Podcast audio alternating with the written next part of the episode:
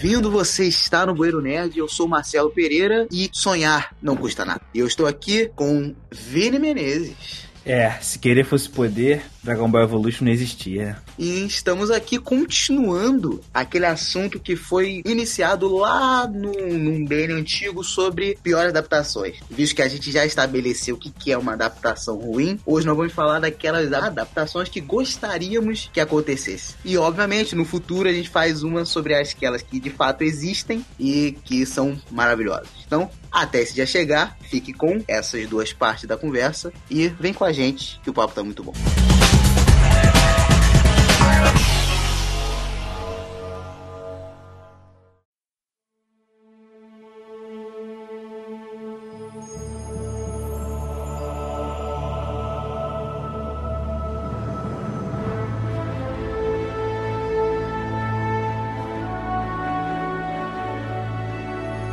Eu separei aqui algumas HQs minhas, porque HQ tá sendo adaptada em massa pro cinema. Porém, sobre essa história aqui, que é a primeira que eu vou comentar, eu não queria que ela fosse adaptada pro cinema em live action. Fosse animação. No estilo dessas animações da DC, que são um pouquinho mais adultas as histórias, que é uma história da Marvel, escrita por Brian Michael Bendis, chamada Guerra Secreta. Não confunda com Guerra Secreta. Guerra Secreta. Ah, Guerra Secreta. Guerra Secreta do Nick Fury, né? Isso mesmo. Pra quem não conhece, uma sinopse rápida. Um país chamado Latvéria, que é governado pelo Doutor Destino, está financiando super criminosos terroristas nos Estados Unidos. E o governo decide não fazer nada a respeito devido ao fato dele ter boas relações com a Latvéria. Então, o Nick Fury reúne uma equipe de heróis para fazer uma missão Black Ops e invadir a Latvéria, derrubar o governo e depois ele apaga a mente de todos os envolvidos. E passa-se alguns anos e todos os envolvidos estão sendo caçados por assassinos latverianos sem eles nem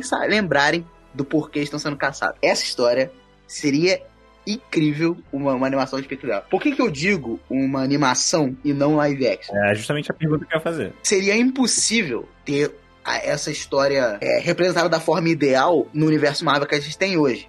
Por um motivo simples. Primeiro, que não tem mais Capitão América. Segundo, que a Lativéria não foi introduzida e provavelmente não vai ser igual é nos quadrinhos. É, pra quem não sabe, a Lativéria é o domínio do Doutor Destino, né? Acho que quem não lê quadrinho não deve saber disso, né? Que o Doutor Destino ele é líder de ele é o déspota de um país que é chamado Lativéria. No final da história, aparece uma pancada de heróis. Aparece todo o quarteto, aparece os X-Men. Então, tipo assim, não tem como isso ainda, tá ligado? É, seria sonhar demais. Pra tu ver, a equipe que ele manda, só a equipe que ele manda pra Latvéria não tem como ser reproduzida. Porque ela é Capitão América, Tremor, Viúva Negra, Homem-Aranha, Wolverine, Luke Cage.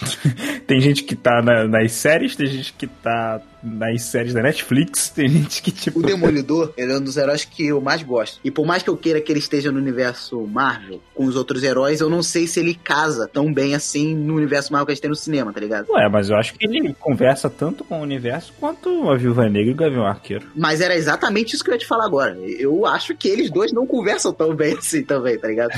eu acho que, por exemplo, a Viúva Negra na batalha final de Guerra de Guerra Infinita não faz sentido algum. Eu lembro de na época ver um vídeo do, dos irmãos Piologo e eles falaram, tipo assim, pô, no filme do Pantera Negra a gente viu uma daquelas roupas e armamento dando sopa, pô, dava uma coisa pra Viúva Negra aí. Tipo. Mas é óbvio que quando você quer ver um filme de quadrinho, você quer ver cada heróizinho funcionando de forma individual, tá ligado? Mas ainda assim, por ser um filme em live action, a gente, a gente não faz tanta suspensão de descrença quanto a gente faz, por exemplo, numa animação. É por isso que eu acho que a animação seria o jeito ideal ela pode ser mais quadrinho, sabe? Ter mais roupa. Tanto que Guerra Secreta é maneiro. Todo mundo que participa da missão ganha uma roupinha furtiva, tá ligado? Que eu achava do cacete. A roupa do Homem-Aranha é muito maneira, aquela roupa preta e azul, com vários azuis assim. A do Wolverine e a do Demolidor também são muito boas. Eu gosto muito dessa história, cara. Queria muito que ela fosse adaptada. É uma das poucas boas coisas que o Brian Michael Bendis fez. Só para deixar claro, essa opinião não é compartilhada. Não, não, não. Eu, eu acho que ele é bom, cara. Ele é legal. Eu só acho que já passou a época dele, entendeu? entendeu? Ele fez boas coisas na sua época. Eu, eu concordo com isso. Brian Michael Bendis fez boas coisas na época dele como roteirista da Marvel.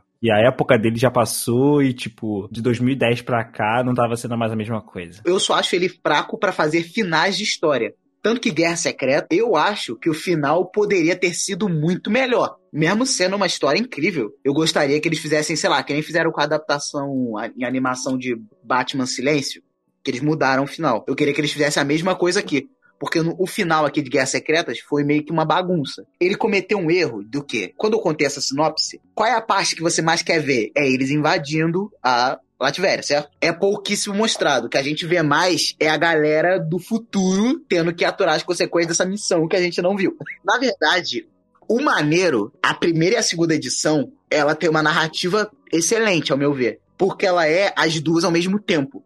Ela é o quê? Futuro, mostrando o futuro, a galera fugindo, e vários flashbacks mostrando a missão, entendeu? Só que na hora de dar uma conclusão, meio que eles se perdem um pouco.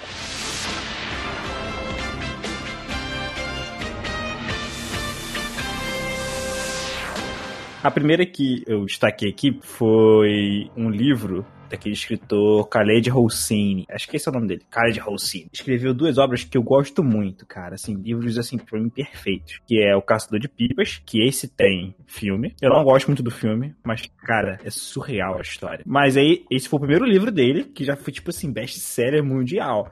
Aí ele fez o segundo, que é A Cidade do Sol. Esse vem retratando a vida das mulheres no Afeganistão, ali já pros anos acho que 80 e 70, assim. E aí ele acompanha a história de duas mulheres, uma mais velha que, tipo assim, tem um marido, ela é vendida para ele, cria a esperança de que vai amar ele, só que não, ele se revela o mesmo tipo de homem escroto que, que maltratava as mulheres, forçava a usar burca e tal, meio que estuprava a própria esposa, né, porque a esposa não queria. E aí, depois de um tempo, uma outra garota entra na história, uma bem mais jovem, depois de anos que essa já tava se acostumando e tal lá, e já começou a levar aquilo ali como normal, outra garota entra no cenário e ela começa a ficar com um pouco de inveja, mas depois eles criam uma, uma situação ali de companheirismo para se defenderem daquela sociedade ali que oprimem as mulheres dessa forma, com violência. Cara, a história é muito, muito boa, é muito triste e assim, eu lembro claramente de ler esse livro na minha adolescência, assim, e ficar muito triste, tá ligado? Saber que essa é uma realidade. Esse livro não tem nenhuma adaptação. Daria uma boa, uma baita adaptação. Se fosse bem feito, cara, é um filmaço. Acho que daria pra levar, acho que tudo. Com esse roteiro, assim, acho que é de melhor roteiro adaptado com o melhor filme.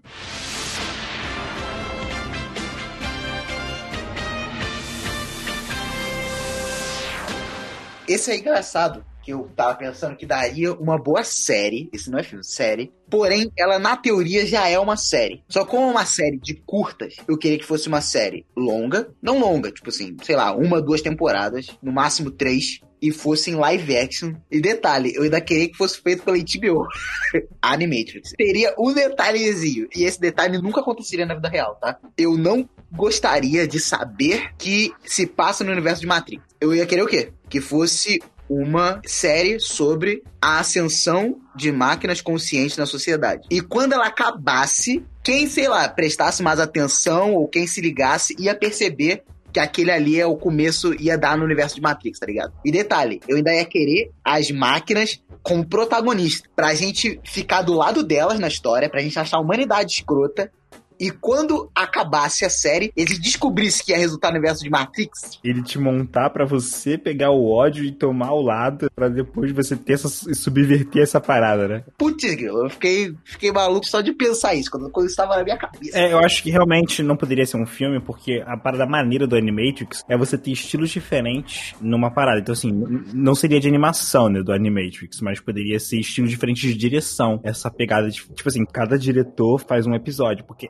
essa é a ideia do Animatrix, né? Eu acho que poderia meio que traduzir isso para linguagem de série sendo dessa forma, sendo de uma forma de direções diferentes. Eu acho que conversaria com meio que a ideia original do Animatrix. Exatamente. Para quem nunca viu Animatrix, são uma série de curtas que contam, não com muitos detalhes, né, por ser curtas, mas contam como a humanidade acabou perdendo a guerra para as máquinas. E ela justamente, em alguns episódios, mostra justamente o lado das máquinas. E alguns episódios fazem, dão exatamente essa sensação de você ficar do lado das máquinas, de você entender que a humanidade é escrota.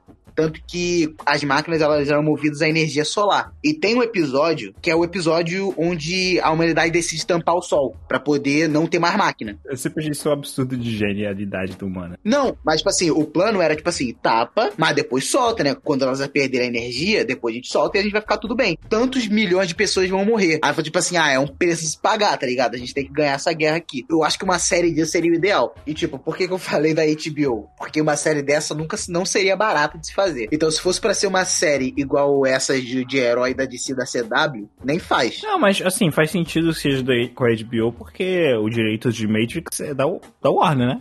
Então, Warner da HBO, tá tudo em casa. Eu acho que é uma oportunidade perdida, isso não está sendo feito nesse momento. Será que é porque não quer que fique muito parecido com Westworld, já pensou? Mas Westworld não é não é essa pegada. É porque eu nunca vi também. Isso é o que eu pensava. Eu pensava que era um futuro onde máquina e, o, e os humanos vivem em sociedade, não é isso não? Não. E eu não vou te falar porque eu acho que você deve ver o Westworld.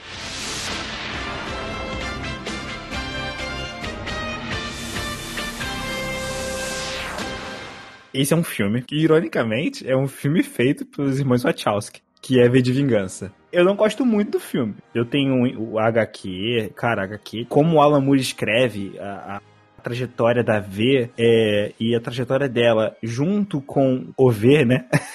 é porque os dois têm esse, esse nome de V. É muito legal porque ele constrói isso de uma forma, tipo assim, ela, ela tava numa. Sabe assim, como se estivesse na caverna de Platão. E aí, tipo, ela se abre e o V mostra pra ela um mundo que ela não sabia que existia. E isso é muito maneiro como você vê isso, como que ela tava numa parada muito pequena e como os olhos dela se abrem. No filme, tudo ficou muito simplório. Eu entendo que no filme você tem que comprimir a parada, é complica. Então, eu vou não vou pegar tão pesado assim com o filme que eu acho que pode ser complicado, mas eu acho que V de Vingança seria perfeito numa série, entendeu? Faz uma série ali de 5 a 8 capítulos que você vai desenvolvendo ali. Tem um tempo para desenvolver a parada que cara, fica legal. Porque, por exemplo, é, vamos pegar a série de Watchmen, que eu queria deixar claro aqui que eu não gosto do final. Mas aquela série teve tempo para desenvolver algumas coisas ali nos personagens, né? Você. Mas aí você queria uma série de V de vingança que fosse tipo Watchmen. Não, não, peraí. Tipo Watchmen, eu só tô querendo dizer que foi uma série, é uma minissérie, ela é curta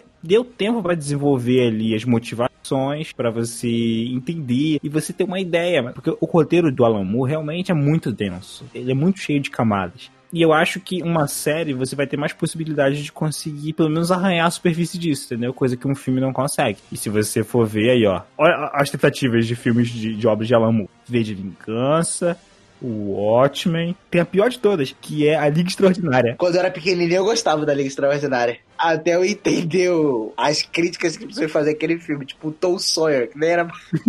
e o pior é que a Liga Extraordinária, eu acredito que dava para fazer um filme maneiro. Esse é o único que eu não posso falar porque eu nunca li. Eu quero muito comprar para ler. Eu não posso dizer se é realmente simples de adaptar, assim, se tem muita profundidade. Eu creio que sim, porque é Alan Moore, né? O meu problema com as obras do Alan Moore que foram adaptadas para o cinema, todas elas, é que eu acho que as obras do Alan Moore, elas, como todas, até nos quadrinhos, elas perdem muito do peso delas se uma pessoa não tem o conhecimento prévio de como funciona a HQ de super-herói. Porque o Alan Moore, ele subverte o gênero de super-herói, fazendo as histórias mais sérias, ela tocar em outros temas e se o cara não tem contexto, ela perde um pouco da riqueza da história. Por exemplo, o Watchman e Liga Extraordinária, eu acho que seriam ótimos filmes para sair hoje, e não na época que saíram. Porque hoje o cinema de herói tem evidência, tá ligado? Um filme de Watchman hoje, provavelmente ele sairia bem diferente do que saiu. Eu acho que ele sairia da forma mais. Por falta de palavra melhor, da forma ideal, sairia se fosse feito hoje, tá ligado? Sim, sim, porque, por exemplo, a HQ de Watchmen, ela saiu depois de um tempo já de pessoas que estavam olhando quadrinhos. Então elas já estavam acostumadas com aquele gênero lá. E aí o Alamu, beleza, vou subverter esse gênero. E aí subverteu. Na mídia TV não tinha tanta, realmente, tanta com, conteúdo assim para ser subvertido, né? Exatamente. Então, tipo assim, hoje que a gente tá nessa efervescência de super-herói no cinema, um filme de Watchmen hoje seria o, tipo assim, ia cair com uma luva, sabe?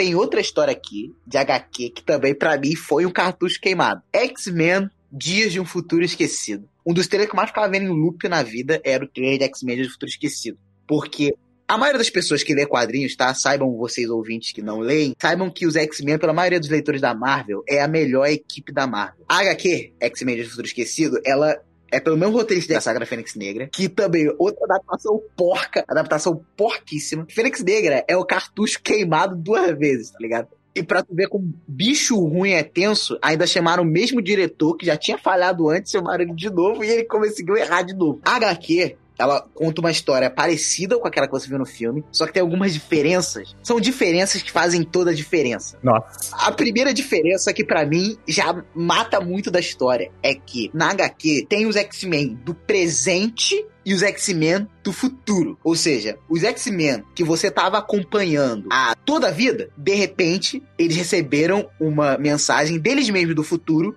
de que eles teriam que fazer coisas para impedir um apocalipse que iria acontecer. No filme, é os X-Men do futuro e os X-Men do passado, ou seja, o presente dane-se.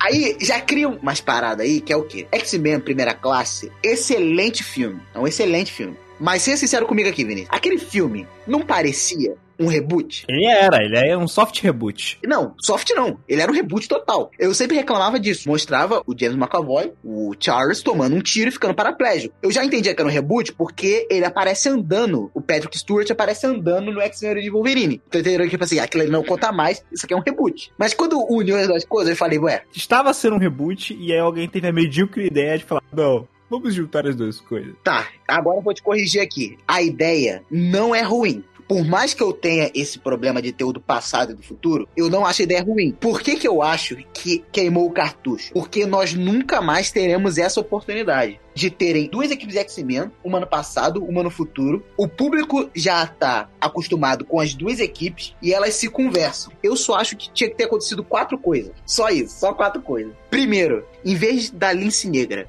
descobrir um poder novo e mandar Wolverine pro passado. Eu tenho um poder aqui a extra.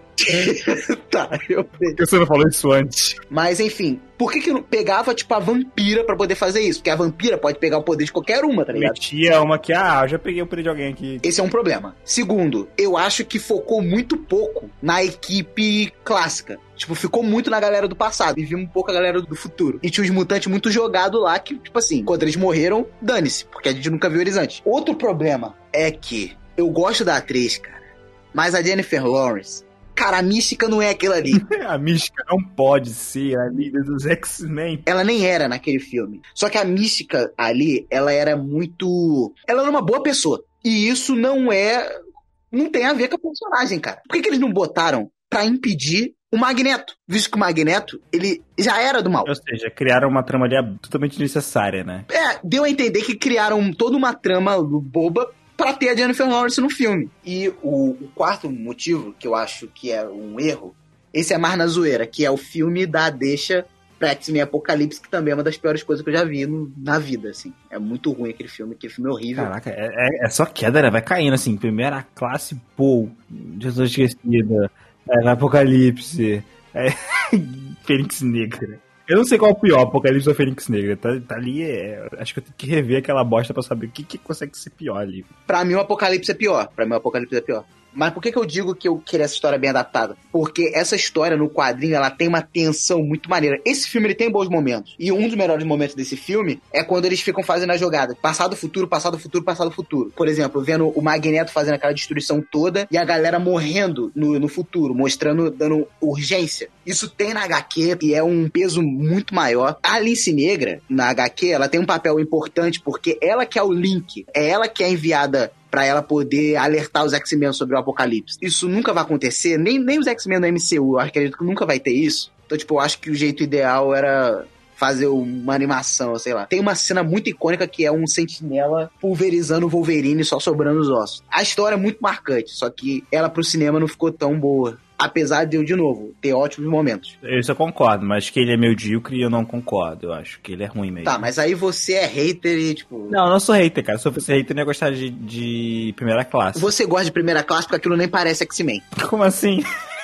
não, eu gosto de primeira classe. É legal e parece muito X-Men sim. Não vem com essa, não. Esse filme, ele nos salvou de uma parada, sabia? Na época que a Fox estava de... Se quiserem, pode pesquisar a respeito. Mas na época que a Fox estava pra decidir se ia fazer o Primeira Classe, tinha dois roteiros brigando para qual ia virar filme. Se ia ser o X-Men Primeira Classe ou se ia ser os X-Men versus Quarteto Fantástico e talvez até tivesse Demolidor e seria baseado em Guerra Civil. Nossa. Nossa. Seria quem? O, o, quarteto daqueles filmes, daqueles dois filmes lá, né? E o Demolidor ia ser o. o Ben Affleck. É mais provável que seria o quarteto lá do início dos anos 2000, lá com Chris Evans como Tosh Mano, é mais provável aquele quarteto lá.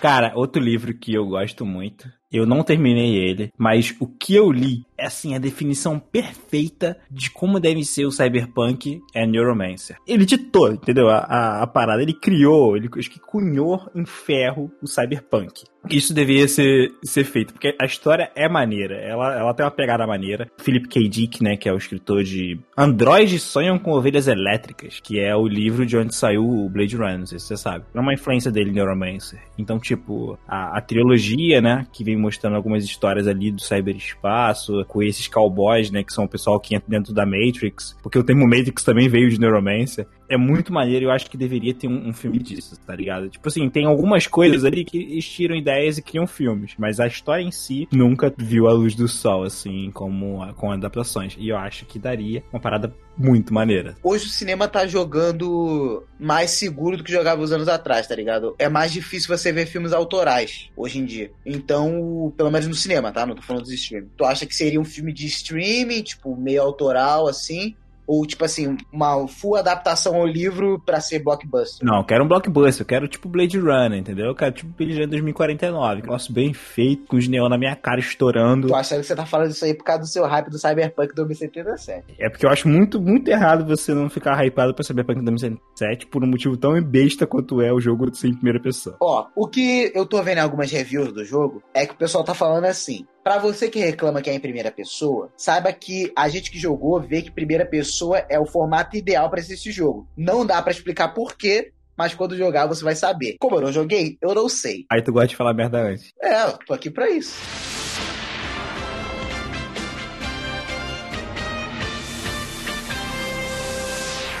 Voltando aqui ao tema, tinha outra adaptação que eu gostaria também. Essa também é de uma, uma HQ. E eu também acho que o jeito de contar essa história seria numa animação.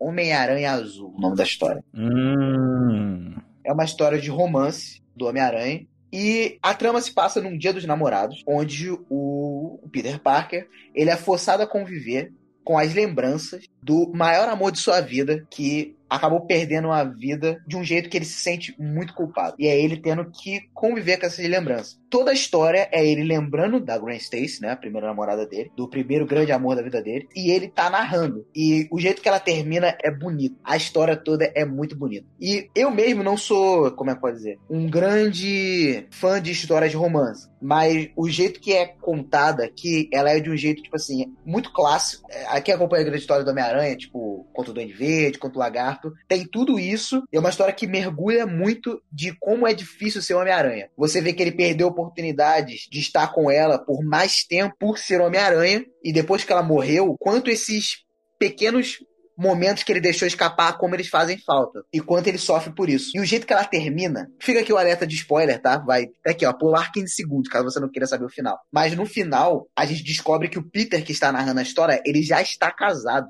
E do nada a Mary Jane entra no quarto e vê ele chorando com o gravador que ele tava falando. Aí você fica, caraca, que climão, né? Momento malhação. Ela vai reclamar que ele tá com saudade da ex. Em vez disso, a Mary Jane se compadece do sofrimento dele e fala para ele assim: manda um oi pra Gwen por mim e diz que eu também sinto saudade. Aí ela faz um semblante muito triste assim e sai e fica um clima muito na bad, assim, da bad. A história ela é história recente, tipo assim, não é tão recente assim, é do início dos anos 2000, mas ela tem mais como objetivo trazer pro leitor atual a importância da Gwen Stacy na vida do Homem-Aranha, porque a Gwen Stacy já morreu há muitos anos. Mas é uma história maravilhosa. Eu tô até com ela aqui em mãos e eu tô todo com um sorriso na cara só de olhar as capas, ela tem umas capas muito bonitas. É, acho, acho assim, é, bem significante a história ser tão boa assim, tipo o Jeff Loeb. Né? Eu não curto muito ele, não. Não, sim, mas quando se fala de Jeff Loeb, todo mundo lembra de Homem-Aranha Azul e Batman, O Longo Dia das Bruxas. Eu já li as duas histórias e recomendo, tipo, para todo mundo. É muito incrível O Longo Dia das Bruxas, cara. É o Batman Cavaleiro das Trevas do Nolan bebe muito de O Longo Dia das Bruxas, que mostra a transição de Gotham, né? Da era do, dos mafiosos, assim, estilo Poderoso Chefão, para essa era da loucura que a gente tá mais acostumado, do, dos, dos, grandes vilões, dos vilões com problemas mentais, né? Tipo o Bane, o, o Coringa e tal. Uma das melhores histórias do Batman. Batman tem um arsenal muito grande de histórias pra você botar assim na mesa e falar que é. Peraí, peraí, peraí, peraí, peraí, peraí, peraí, peraí. Mas quando fala das melhores histórias do Batman, todo mundo fala das mesmas três: Cavaleiro das Trevas, Ano 1 e O Longe das Bruxas. É sempre essas três. O Ano 1, eu não vejo tanta pessoa falando do Ano 1 assim. É, como melhores histórias do Batman, eu não vejo Ano 1, ano, não. Longe das Bruxas, Cavaleiro das Trevas. Aí tem algumas diferenças. Aí, por exemplo, às vezes eu vejo a queda do, mor do morcego, às vezes eu vejo Morte da família. Morte da família. A morte da família, a história não é grande coisa. Ela só tem a morte do Robin. Sim, mas é uma parada muito icônica. Tá, beleza, mas eu tô falando de história, história mesmo, sabe? O começo, meio e fim é dá, resulta numa parada incrível. Como Cavaleiro das Trevas, como Ano 1, como o Dia Longo Dia das Bruxas, como Piada Mortal. Eu tô sentindo que a gente tá esquecendo algumas histórias muito épicas.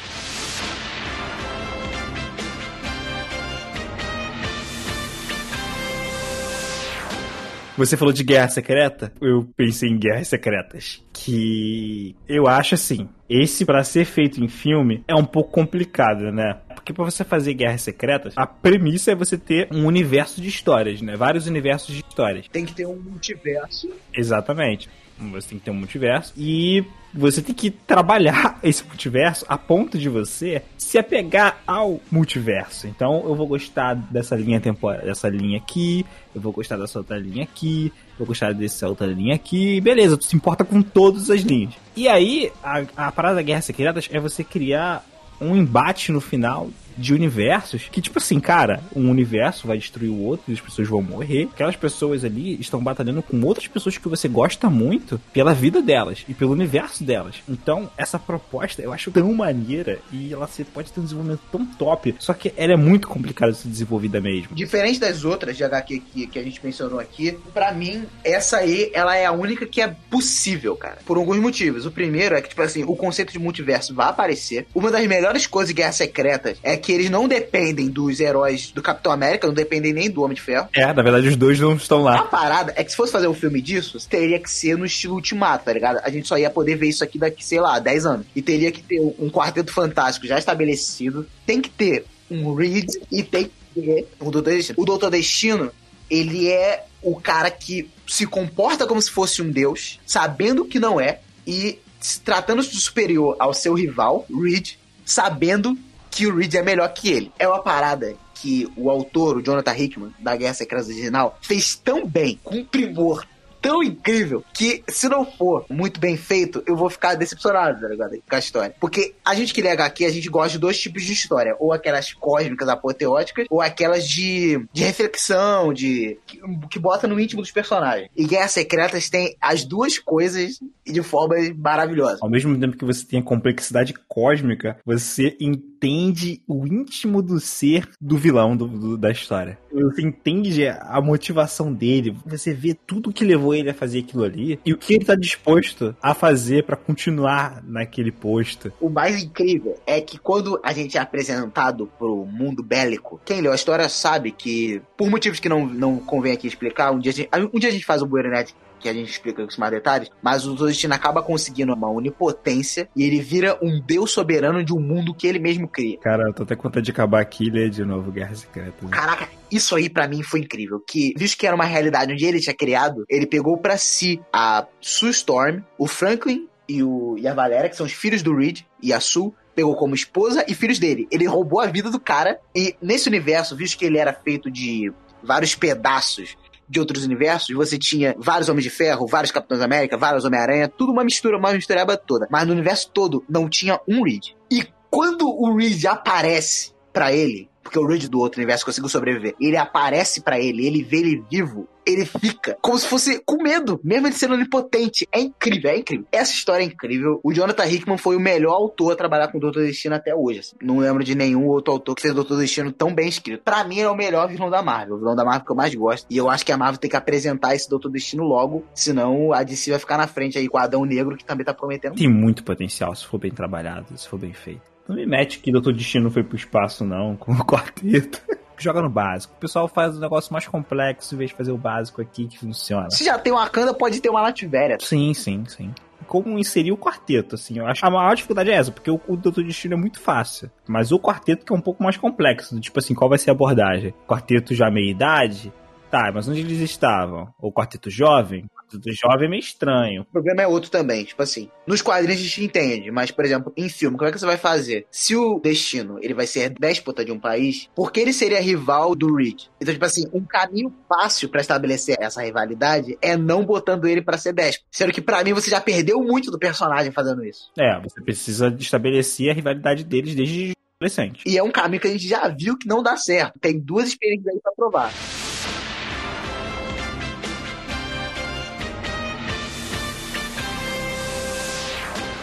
É uma adaptação, mas tá mais para um remake. Eu queria que tivesse uma série que fosse focada na juventude do Superman, mas que fosse totalmente diferente de Smallville. Tem que é um reboot de Smallville. Pô, é, pode chamar de um reboot de Smallville, mas que ele fosse um pouco mais baseado nas HQs da juventude do Clark do que na série de Smallville. Na Action Comics da de 952, você diz? Não, não, não, não, não, não, não, não. Na mais basicona mesmo. Entendi, tipo ano 1 do Superman. Isso. Em Smallville, eles não conseguiram resistir à tentação de botar todos os vilões que o Clark enfrentaria no futuro logo ali. O Superman do universo Smallville, ele tem a vida mais fácil do mundo, porque ele não vai ter que enfrentar Darkseid, porque já foi derrotado, não vai ter que enfrentar Brainiac, porque já foi derrotado, não vai ter que enfrentar o Parasita, não vai ter que enfrentar nada. Eu queria que fosse uma série focada em como seria difícil crescer sendo Superman. Eu sei que já foi abordado. Acho que ia ficar chato. Isso aí deveria ser uma série de no máximo, sei lá, uma temporada. Sim, sim, mas eu tô falando, eu queria uma série curta. As pessoas estão esquecendo o que, que é o Superman, cara. Em quase todas as mídias que o Superman tá, botam ele como se fosse o problema a ser resolvido. Eu, eu, que, eu quero o Superman raiz, sabe? O Superman que seja bondoso, que seja tipo um Jesus. Seria tipo isso, tipo a esperança. E eu queria ver como o jovem que cresceu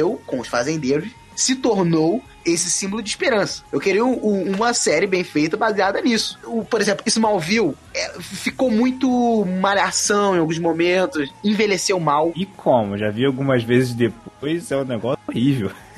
A gente tem Homem de Aço e eu não concordo com essa crítica de que o, o Homem de Aço, que o Clark não deveria ter matado no final do Homem de Aço. Mas eu concordo que se fosse botar ele para matar, talvez fosse melhor fazer isso numa continuação, em vez de botar ele no primeiro filme. Diz que no primeiro filme você tinha que estabelecer que ele seria a esperança. Eu sinto falta desse Superman. Não parece que a DC tá indo por esse caminho, né? Eu fiquei triste ver o jogo do Esquadrão Suicida, que vai ter um Superman do mal. Embaixo do Superman tem lá o Superman do mal. A gente vê a Liga da Justiça enfrentando o Superman no filme da Liga da Justiça. Tudo bem que ele ficando bem depois, mas enfrentando ele ali. Teve dois Injustice. Pô, cara, as pessoas precisam lembrar do que é o Superman. Então eu queria uma adaptação das HQs barra remake de Smallville. É isso que eu queria. A minha esperança é que a CW vai fazer uma, é, uma série de Lois e Clark, que eu vou dar uma olhada assim, porque dá a entender que é esse Superman mais raiz que eu tô falando.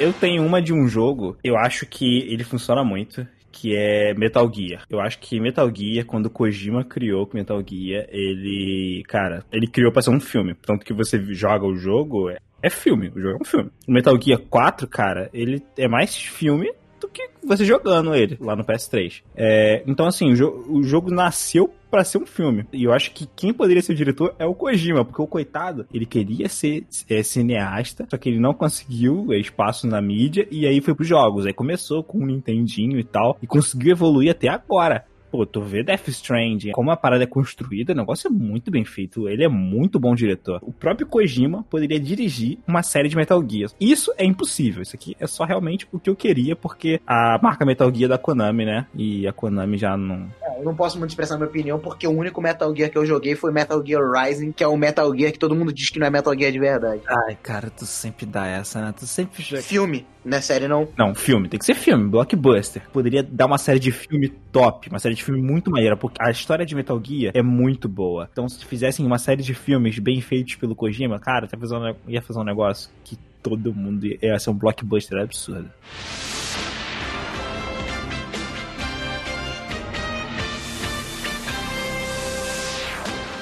Então, o Carlos Júnior aqui mandou na, na Twitch que ele queria muito ver uma adaptação decente de God of War. Agora dá. Agora dá. Acho que agora com esse novo, mano, acho que dá pra ter um. Acho que até com na, na mitologia antiga dá pra ter um, uma parada maneira. É porque agora os God of War antigos, eu tô falando mais por causa do Kratos mesmo. Ele não era um personagem muito interessante. Hoje em dia que eu, que eu acho que ele melhorou bastante, sabe? Mas eu realmente. É, rende um filme, detalhe, ainda rende um blockbuster, né?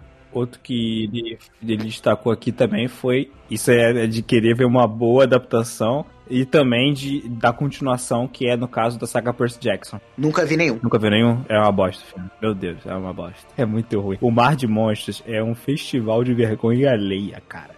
É muito... Nunca consegui ficar com vontade de ver, cara. Mas a galera dos livros realmente é fã. Quem leu gosta muito. Ele destacou até que ele gostaria de que quem fosse, na verdade, roteirizado pro cinema era essa saga Heróis do Olimpo, que vem depois da trilogia da saga principal Percy Jackson. Eu acho que eu tô ligado o que, que é, que é tipo outros personagens além do próprio Percy Jackson, né? Isso, isso aí mesmo. Eu nem sabia que o Percy Jackson tinha um universo tão grande assim.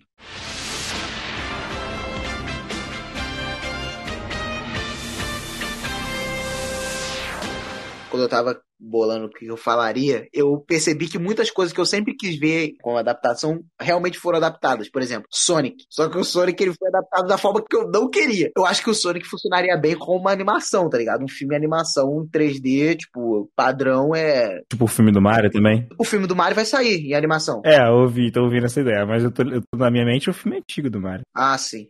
Aquela merda. Aquela obra-prima.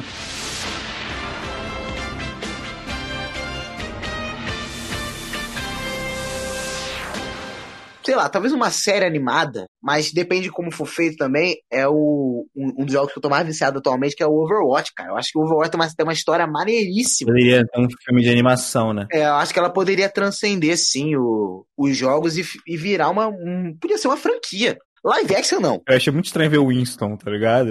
o macaco Elas são muito fantasiosas. Eu acho que funciona naquele contexto ali. Que em live action podia ficar meio como a Mercy, por exemplo. Eu acho que funciona melhor numa, funciona melhor numa animação mesmo. Tem um universo muito interessante com, com backgrounds, cara. O, o universo de Overwatch é muito interessante. Me parece que é muito baseado em Animatrix o universo de, de Overwatch ali. Pelo menos eu tenho essa impressão, posso estar enganado. É, eu não tô entendendo. O que você vê de semelhança com o Animatrix? Essa parada da, da, da, da revolução das máquinas, que elas lutarem pelos próprios direitos, se revoltarem. Tá, mas é uma vertente totalmente diferente, né? Porque ali as máquinas, elas evoluíram tanto, elas não tomaram a atitude das máquinas de, tipo assim, querer oprimir os humanos. Elas tomaram a atitude do vamos manter a paz. E os humanos são realmente os escrotos que vai lá e tenta querer matar as máquinas e tal. Aí tem as pessoas que têm os preconceitos. E aí é um mundo que, na verdade, o mundo de Overwatch reflete o preconceito que a gente vê no mundo atual com o preconceito com as máquinas. Eu só acho que foi só uma impressão que eu tive mesmo, que era baseada em anime. Mas, de novo, posso estar errado. Como é que eu vou saber que foi, se essa foi uma das inspirações?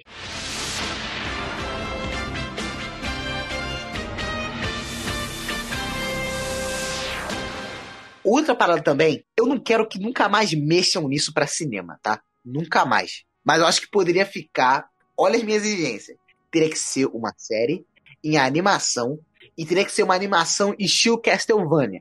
Uma pegada séria, com uma pegada bem, bem anime. Exterminador do Futuro. Tu queria Exterminador em série de animação? Isso é muito estranho. Talvez fosse a primeira olhada, mas eu acho que com a história certa, eu acho que ia ficar maneiro. Não, mano. Exterminador do Futuro é, pô, o um negócio que James Cameron criou assim, tá ligado? O bebezinho que ele, ele pariu assim, olhou, tipo, cara, isso aqui uma das minhas maiores obras. Aí ele fez Terminador 1. Aí ele pariu uma criança mais bonita ainda, que é o Terminador 2, cara. Aquele negócio é demais, mano. Eu acho que dava, cara. Acho que a linguagem não nasceu, não foi feita para isso. Inclusive, eu ia querer que tivesse episódios no presente e episódio mostrando a rebelião no futuro. Eu acho que pode ter, assim, nesse, nesse quesito. É tipo assim, não ter a história de Terminador do Futuro, mas tipo assim, mostrar algumas coisas que é complicado de mostrar, por exemplo, em filme, como é o futuro. O futuro futuro é muito caro mostrar. Então eu concordo, realmente, você tem uma parada que mostra o futuro. Que fique claro aqui. Eu não tô pedindo que façam o, a história do John Connor, Sarah Connor e o Arnold. Não, uma outra história que se passa no universo Terminador do Futuro e fosse em formato de série e mostrasse uma outra problemática, outra parada. Isso do Exterminador clássico, esquece. Você queria ver o Exterminador 4? não,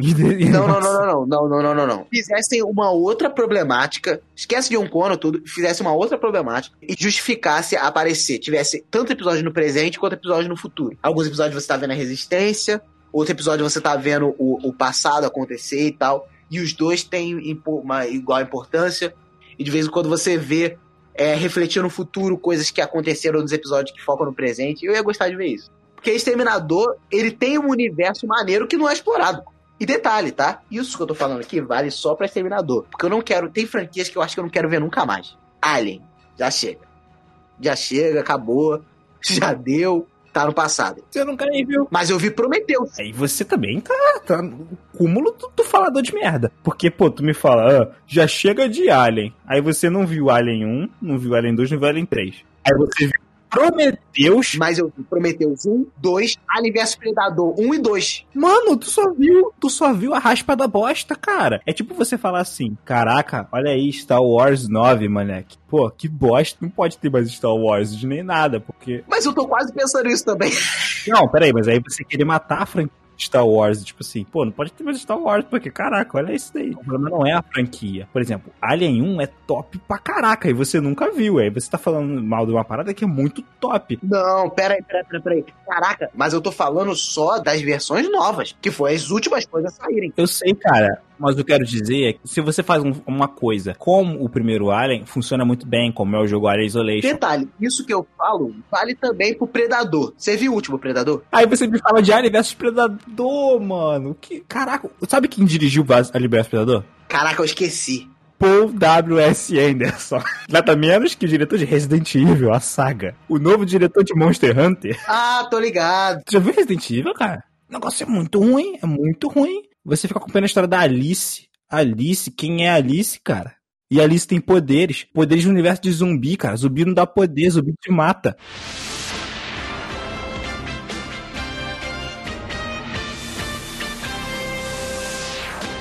E por último, mas não menos importante, talvez, da saga que toda vez que eu tenho a oportunidade de falar aqui, eu falo que é Assassin's Creed. Eu, sinceramente, eu não sei qual seria o formato ideal. Se é filme, filme já tentou, não rolou. Se é série, se é animação, se é live action. Não sei como, cara, mas aqui a história dá, dá. De certa forma já migrou, né? Porque ela foi pros livros. É, só que os livros, eles não, eles não são adaptações, eles são complementos do, da história do jogo. Aquele que você me deu, ele conta exatamente a mesma história do jogo, só que em livro. Mas os livros que saíram a partir do depois do Revelation era mais para complementar a história. Por exemplo, o livro do, do, Assassin's Creed 3, ele não conta a história do Connor, ele conta a história do Reitan. Eu nem lembro exatamente qual é a história que o Black Flag conta. O livro que aqui no Brasil é o Assassin's Creed Bandeira Negra, ele conta a história do Black Flag, mas ele se aprofunda mais nos acontecimentos depois também, tá ligado? Porque o jogo termina com você tendo sua filha lá e aparece o Reitan pequenininho. Eu acho que ele mostra que, o que acontece um pouco depois disso. E ele soma bem com o Assassin's Creed 3, que tem o Reitan adulto. Tipo assim, tem uma história muito rica. Eu gostaria que fosse adaptado para outras mídias. Principalmente porque eles estão enrolando para concluir a história no jogo. Então, pelo menos que ela se conclua em outro lugar. Até onde eu sei, a Ubisoft tem plano para lucrar com essa franquia pelos próximos, sei lá,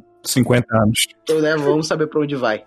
E você, que está me ouvindo? O que, que você gostaria que fosse adaptado? Alguma história que você sempre sonhou em ver em outra mídia? Conta pra gente arroba Bueiro Nerd no Instagram, Bueiro Nerd no Twitter. Caso queira ver os nossos erros de, de gravação, vai lá, twitch barra Bueiro Nerd. E não se esqueça, volte sempre neste bueiro. Até semana que vem. Sexta-feira, a gente se vê. Tchau, tchau.